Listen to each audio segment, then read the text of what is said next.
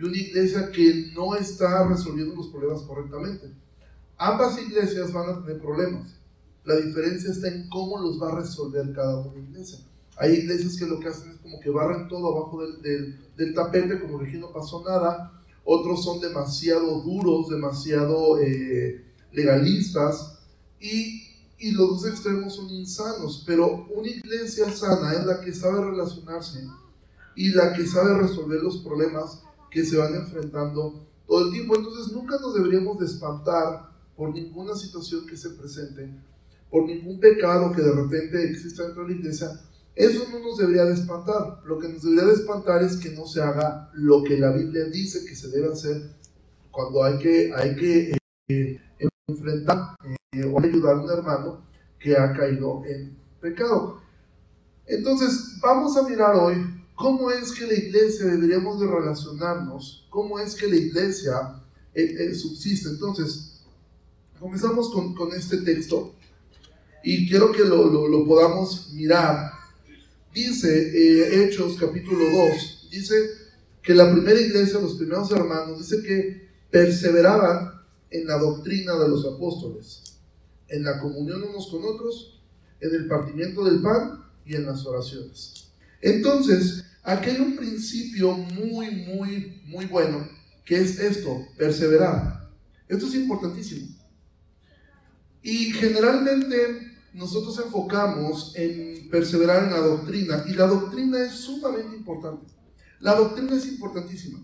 Una iglesia que no tiene una doctrina sana es una iglesia que pues va a tener muchísimos problemas en todo. De hecho, Pablo le dice a Timoteo, cuídate de ti mismo y de la doctrina, porque haciendo eso te salvarás a ti y salvarás a muchos. Es decir, la doctrina es importante. Es muy importante que una iglesia tenga una sana doctrina, es muy importante que la iglesia, que los hermanos perseveren en la doctrina. Pero no es en lo único en lo cual los hermanos deberían de perseverar.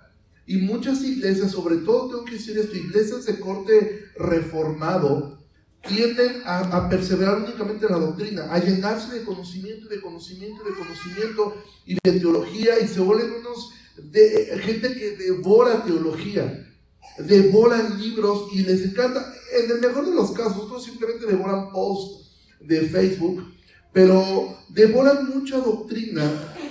Y mira, si la, si la teología no nos vuelve humildes, entonces algo estamos haciendo mal.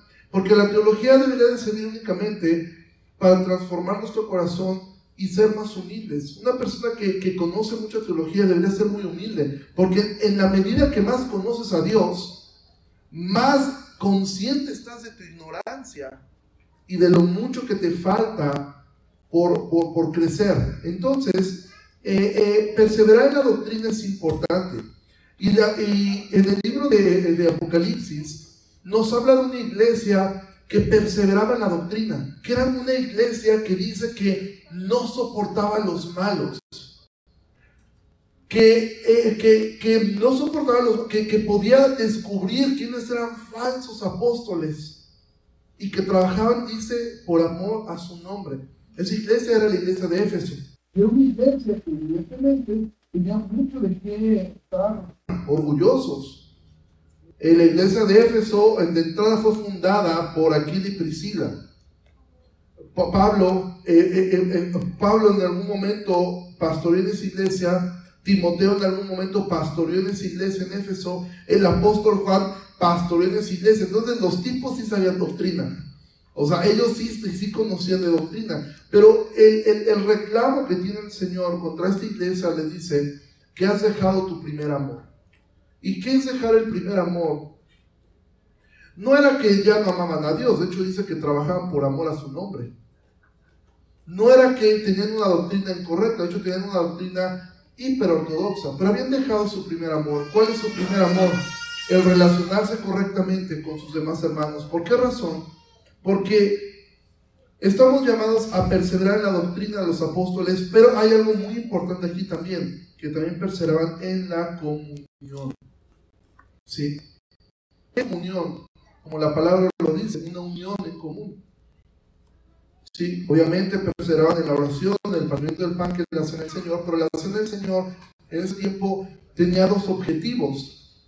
Obviamente era recordar principalmente, eh, recordar al Señor, recordar su obra, al hacer de memoria de Él. Pero esas cenas tenían, se les conocían también como cenas de coinonía.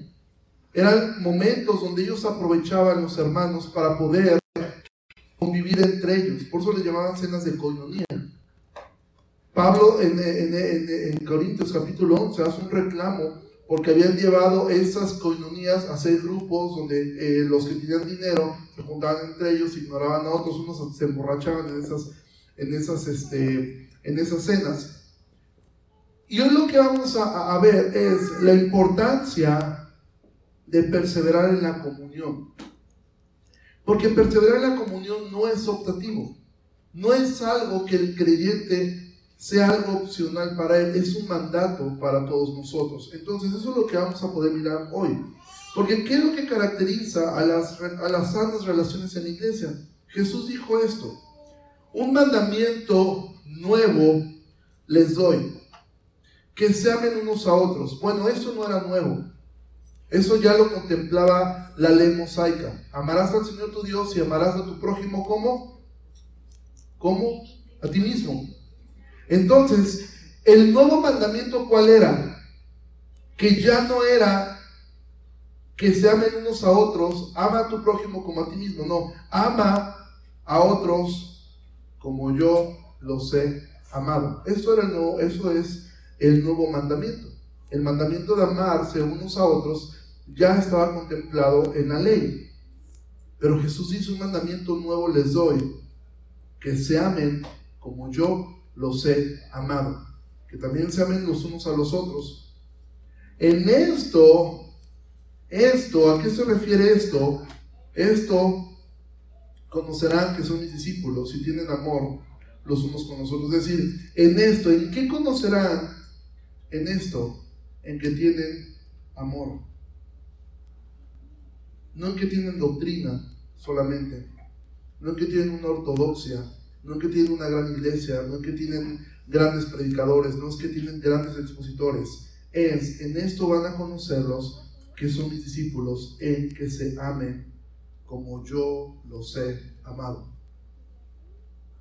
Entonces, si tú tenías duda que si es un mandamiento amar a tus hermanos de la iglesia, es un mandamiento. Jesús dijo, este mandamiento les doy, que se amen unos a otros como yo los he amado. Y esto es grande y esto es difícil de lograr. Y esto es lo que vamos a poder mirar hoy un poco más, más a profundidad. Ahora, ¿por qué es importante el amor? ¿Sí? Primera cosa, porque Dios se glorifica cuando amamos por encima de los límites sociales. Dice el libro de Efesios, si traes tu Biblia, vamos allá al libro de Efesios capítulo 3, versículo 10. Y dice así, para que la multiforme sabiduría de Dios sea ahora dada a conocer por medio de la iglesia a los principados y potestades en los lugares celestiales.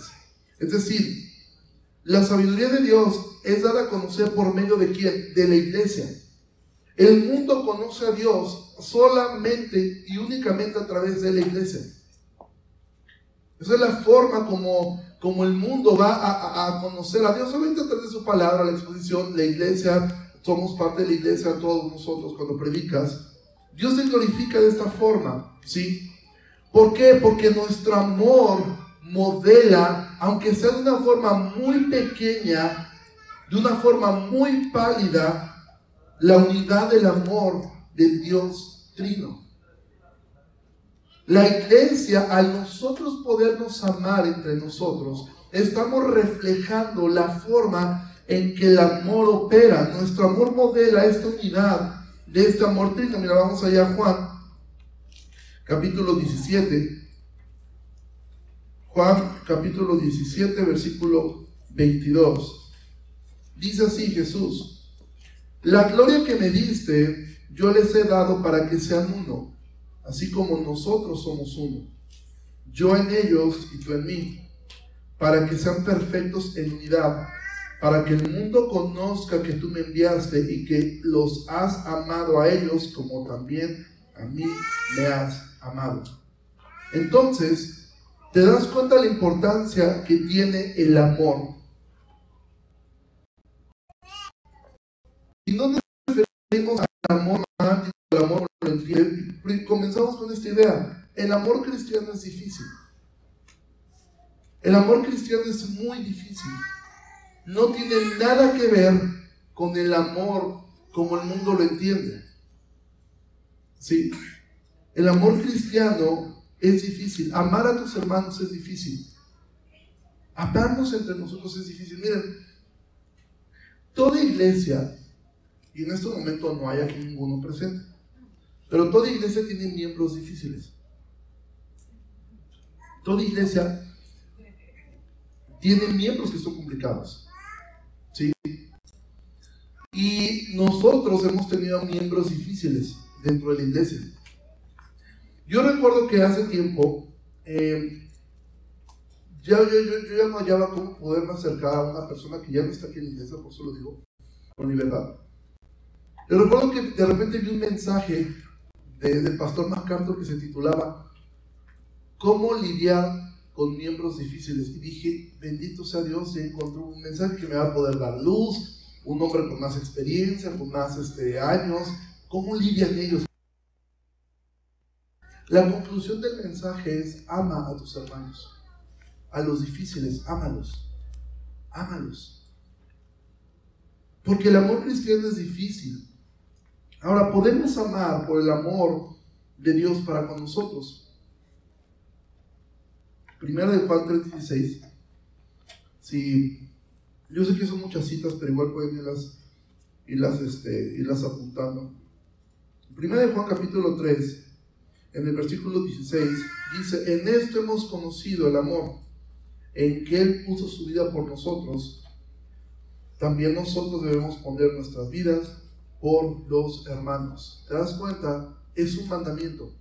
Un mandamiento el amarnos. Ahora, el amor debería producir gran gozo. Ahora, y aquí es donde podemos entrar en esta parte como un poquito complicada a veces de, de poder entender. ¿sí?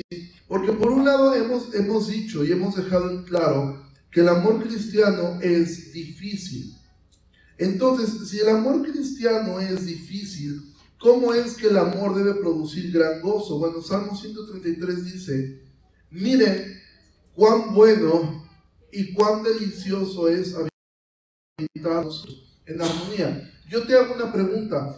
Para ti es deleitoso los domingos, para ti es deleitoso el poder venir a ver a tus hermanos. Realmente se ha convertido el domingo en un día que dices, me da gusto poder ver a mis hermanos. Es un día en el cual yo me deleito porque estamos juntos en armonía. ¿sí?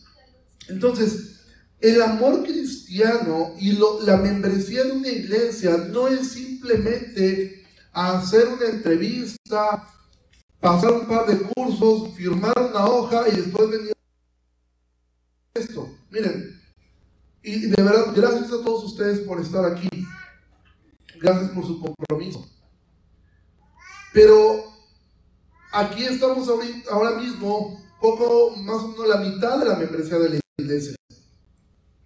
Si nosotros el siguiente domingo mandamos un mensaje que diga, iglesia, tenemos reunión de membresía el siguiente domingo, ¿saben qué ocurre? Llegan todos. ¿Por qué razón? No vaya a ser que me pierda el chisme. No vaya a ser que si diga algo y no, yo no me entere, y va a ser un problema.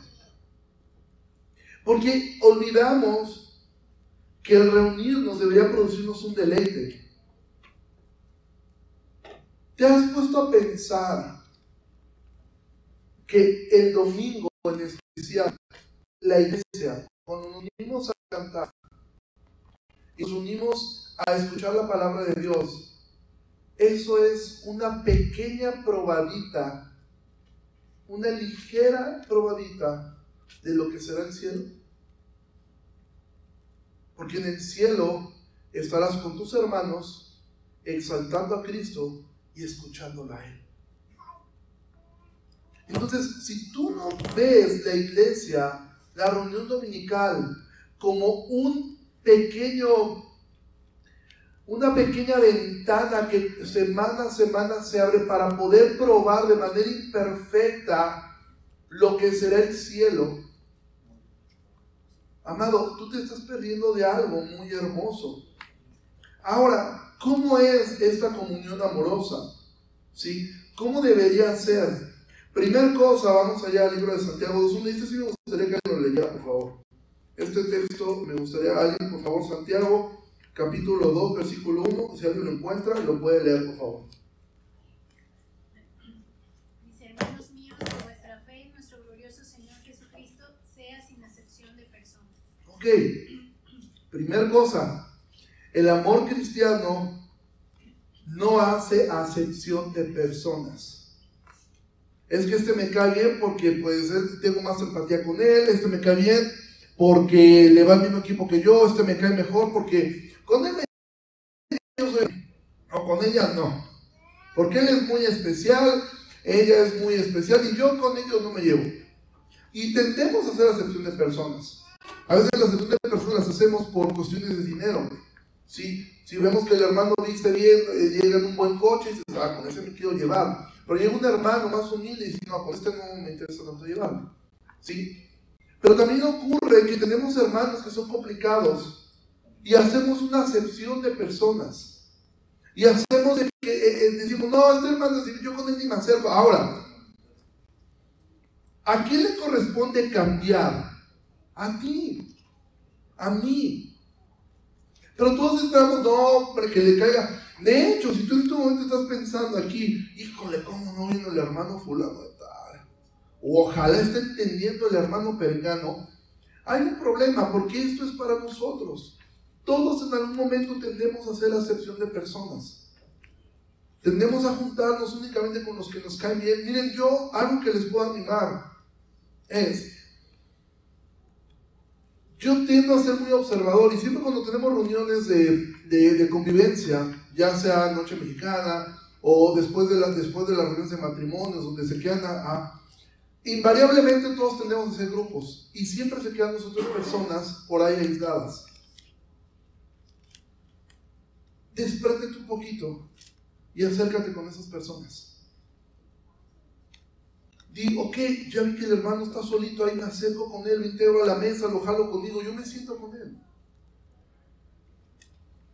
Aquí mismo tenemos testimonios de personas que lo hacen, ¿sí? Y es, es hermoso poder de repente ver, y, lo digo porque tenemos que aprender a partes que son de repente es lindo ver a, nuestra hermana Silvia cómo anda buscando allá gente, ¿sí? A nuestra hermana Susi, ¿Cómo están de repente siendo muy intencionales en buscar personas que de repente no están? ¿Sí? Que de repente dices, oye, como que nadie se les acerca. A mí me bendice ver hermanos aquí que, tienen esa parte que de repente a mí, a mí me falta también. ¿Sí? De que están atentos. Oye, el hermano acá, él llegó, me acerco, lo saludo. Y es una bendición. Es una bendición poder ver eso. Y es lindo poder reconocer que tenemos eh, eh, eh, hermanos que tienen muchísima empatía. Amado, no hagamos acepción de personas. Y tengamos esta parte y esforcémonos por tener eso. Segunda cosa, la comunión en el servicio, porque el amor requiere sacrificio. Gálatas capítulo 6, versículo 2. Dice, sobrellévenos unos las cargas de los otros y cumplan así la ley de Cristo. ¿Cuál es la ley de Cristo? La ley de Cristo es el versículo que leímos. Ámense como yo los he amado. La ley de Cristo es el amor.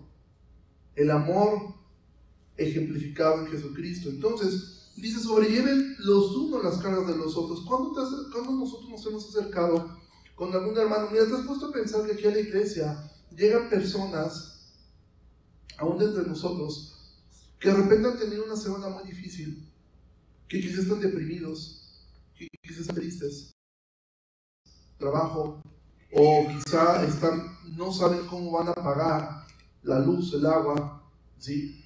Y de repente, ¿cómo nosotros podemos acercarnos a ellos? Y poder llevar las cargas unos con otros. Pues, oye, ¿cómo te puedo ayudar, hermano? ¿Cómo estás? Ahora también aprendamos a ser honestos. Porque ocurre de repente que ves un hermano que tú sabes que le está pasando mal, pero que tú quieres ayudarlo, te acercas y dices, ¿cómo estás? ¿Sabes qué haces? tú estás pasando la y tu respuesta inmediata es bien, pones una barrera. Entonces es una barrera de no quiero que me preguntes más. No quiero que pases esa barrera. Porque aunque estoy mal, pero para ti estoy bien. Porque no quiero que brinques esa barrera. Entonces seamos honestos.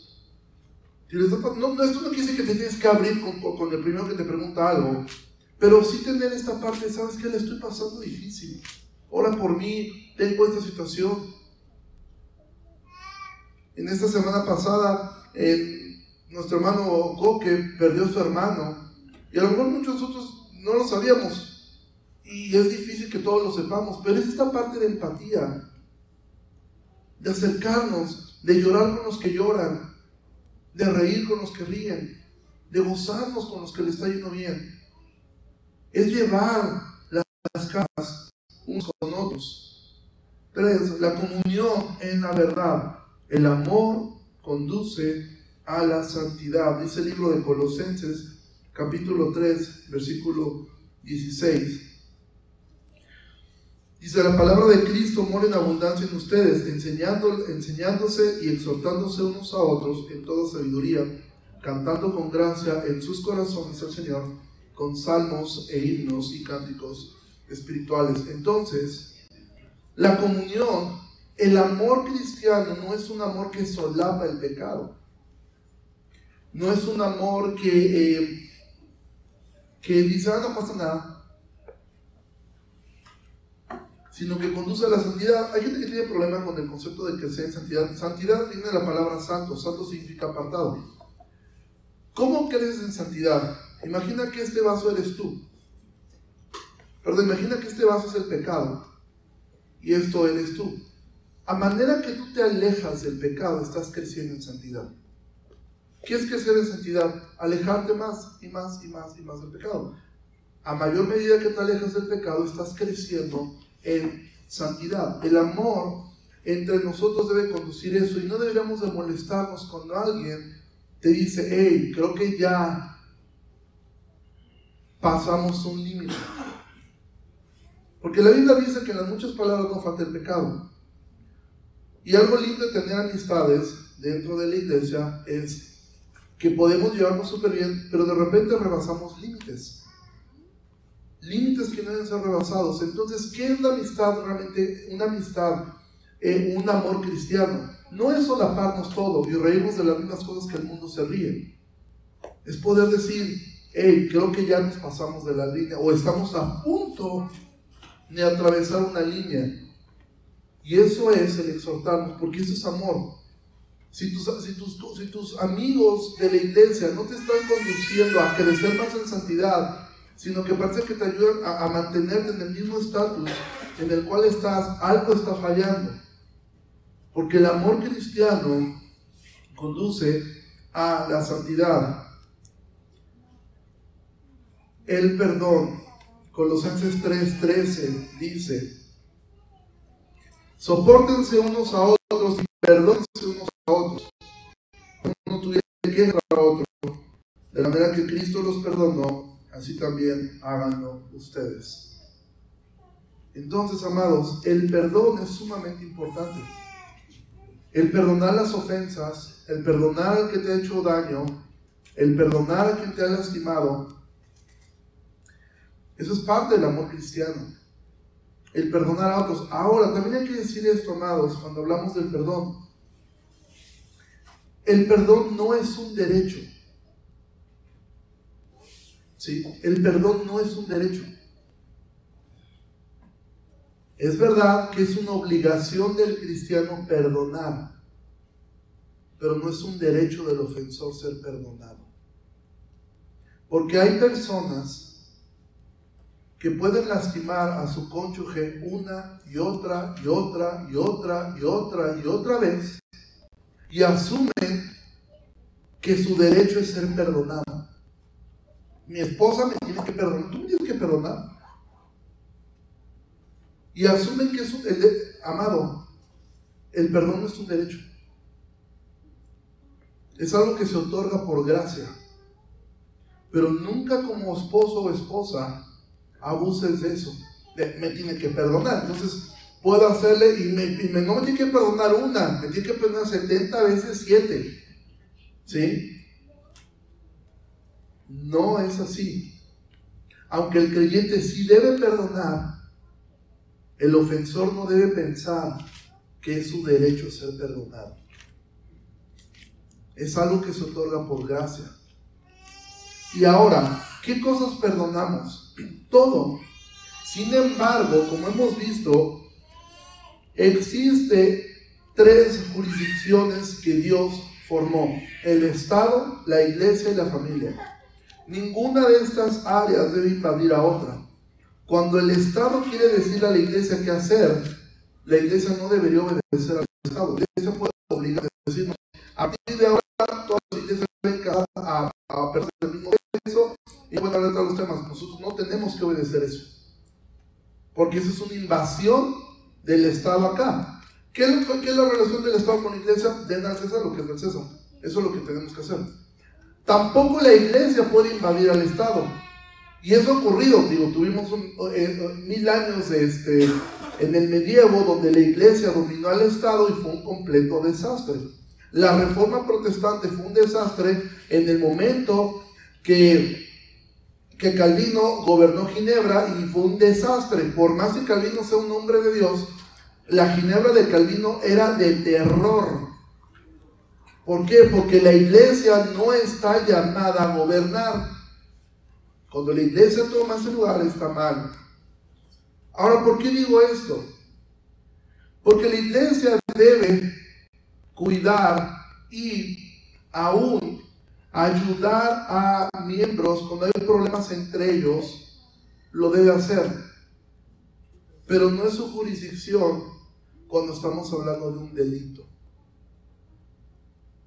Cuando estamos hablando de un delito, la iglesia debe ayudar a dar parte a las autoridades de un delito. Porque no es su jurisdicción legislar eso. ¿A qué me refiero? Si una joven señorita llega a la iglesia, dice que ha sido abusada por su padre, o una mujer ha sido golpeada por su esposo, o viceversa, ¿sí? ¿La iglesia debe acompañar? Sí. La iglesia debe ayudar al ofensor a perdonar, sí. Debe ayudar al, al, victimario a, ser restaurado, sí. Pero cuando estamos hablando de un delito, la iglesia debe dar la posibilidad de acompañar a la víctima a que se hagan las cosas como deben ser hechas. ¿Por qué? Porque eso es obedecer Romanos capítulo 13. Sí. La jurisdicción de la iglesia no lleva, si una persona llega acá y confiesa que es un narcotraficante, claro que lo voy a ayudar, claro que debo orar por él, claro que lo debo llevar a Cristo. Y de ahí tengo que animarlo a que él en su arrepentimiento haga lo que tiene que hacer. Dar parte de las autoridades de lo que él ha hecho y dejar en manos de Dios lo que siga. ¿Sí me explico con esto? Porque el problema está cuando la iglesia quiere invadir algo que no le corresponde. Problemas entre los hermanos, sí, de repente problemas, aunque el hermano le dio dinero al otro, nunca le pagó, ese tipo de cosas las podemos hacer. Pero cuando estamos hablando de delitos, eso ya no entra dentro de la jurisdicción de la iglesia. Eso entra dentro de la jurisdicción del Estado. Por eso Pablo dice en Romanos capítulo 13 que ellos llevan la espada no la iglesia. ¿Sí? Entonces, el perdón siempre es algo que debemos hacer. Claro que lo debes hacer. Y aún hay casos, y gloria a Dios por ello, aún cuando ha habido situaciones de abuso o algo ya muy fuerte, que es algo un delito, sí, eh, ha, habido personas que han perdonado. Yo conocí, para ilustrar esta historia, lo conocí, no me contaron, no lo leí, yo lo vi, lo conocí a él en, donde yo estudiaba en Puebla, un invitado a un viejito a predicar ahí al instituto, y él empieza a hablarnos acerca de que su yerno había asesinado a su, a su hija. Una historia que rebasa pues, el entendimiento de casi todos. Y dice, pero yo me dispuse a ayudar a mi yerno. Y sí, pasó un tiempo él en la cárcel pero actualmente él es mi asistente. Y cuando él nos dijo esto, yo me puse helado y empecé a llorar. Y de hecho es él que está ahí atrás. Su yerno viajaba con él. O sea, sí hay casos así.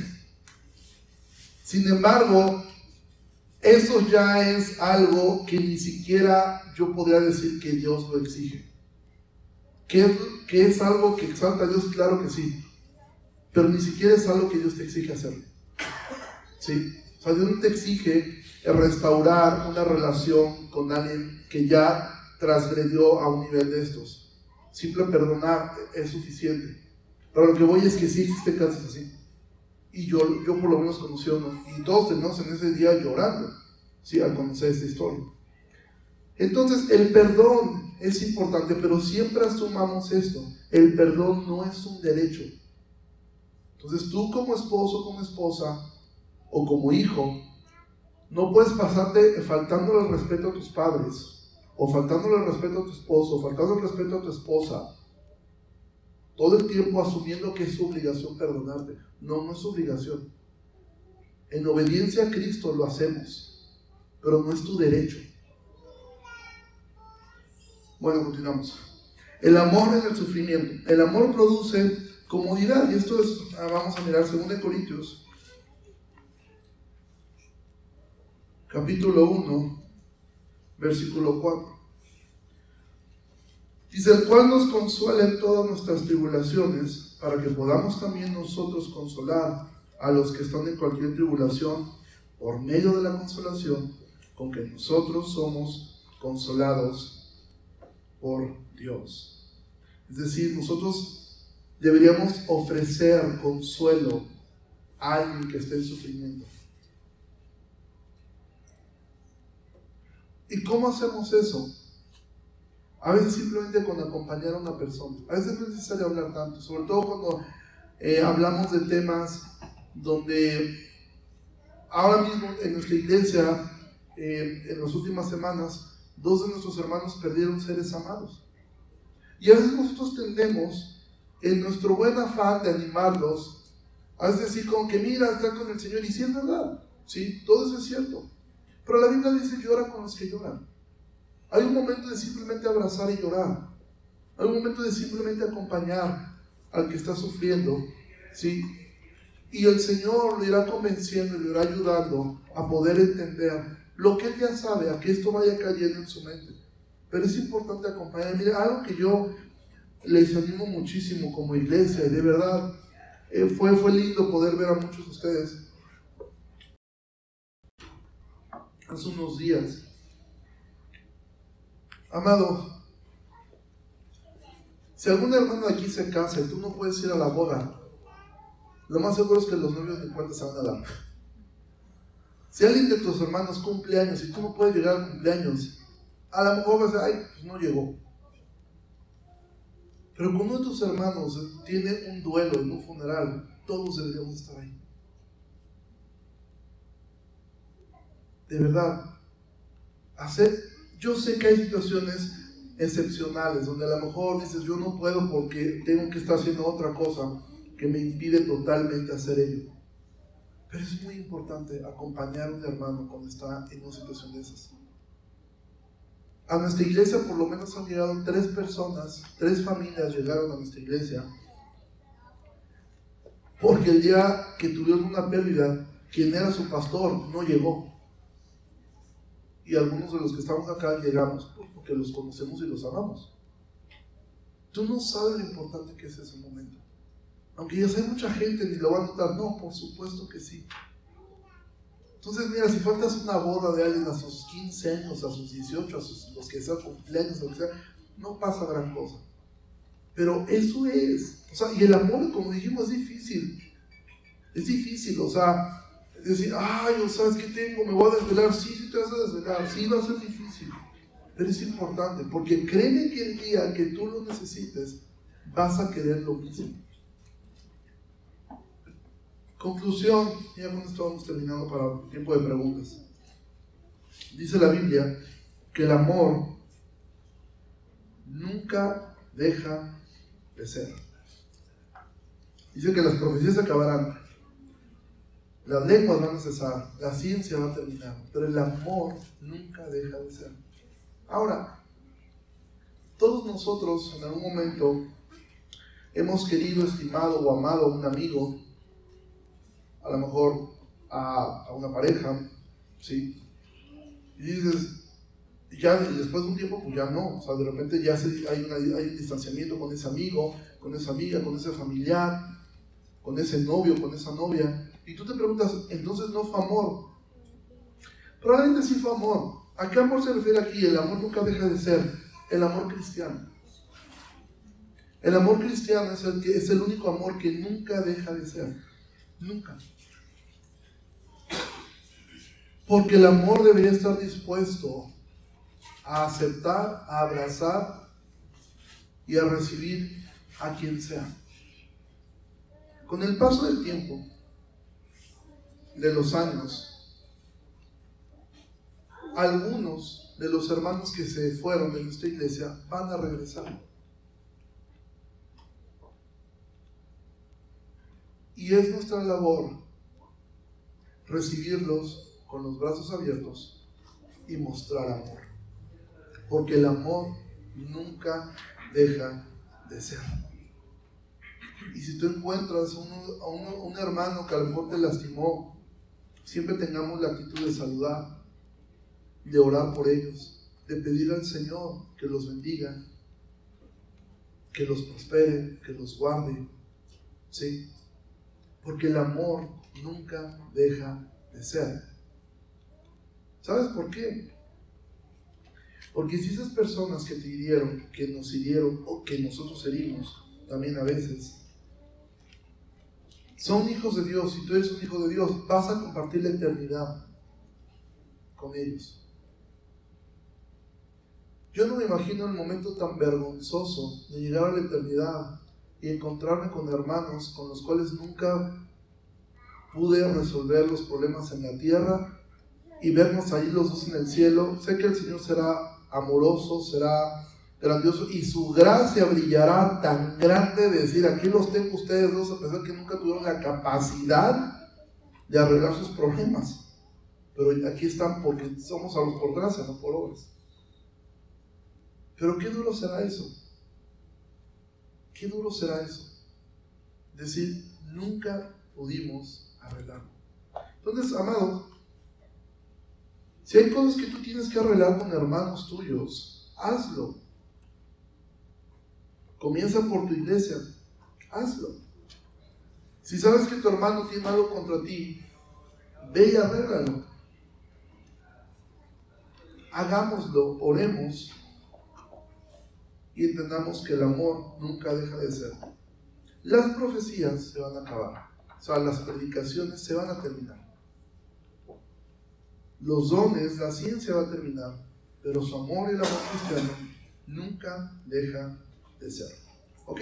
Entonces terminamos este, nuestra, nuestra clase.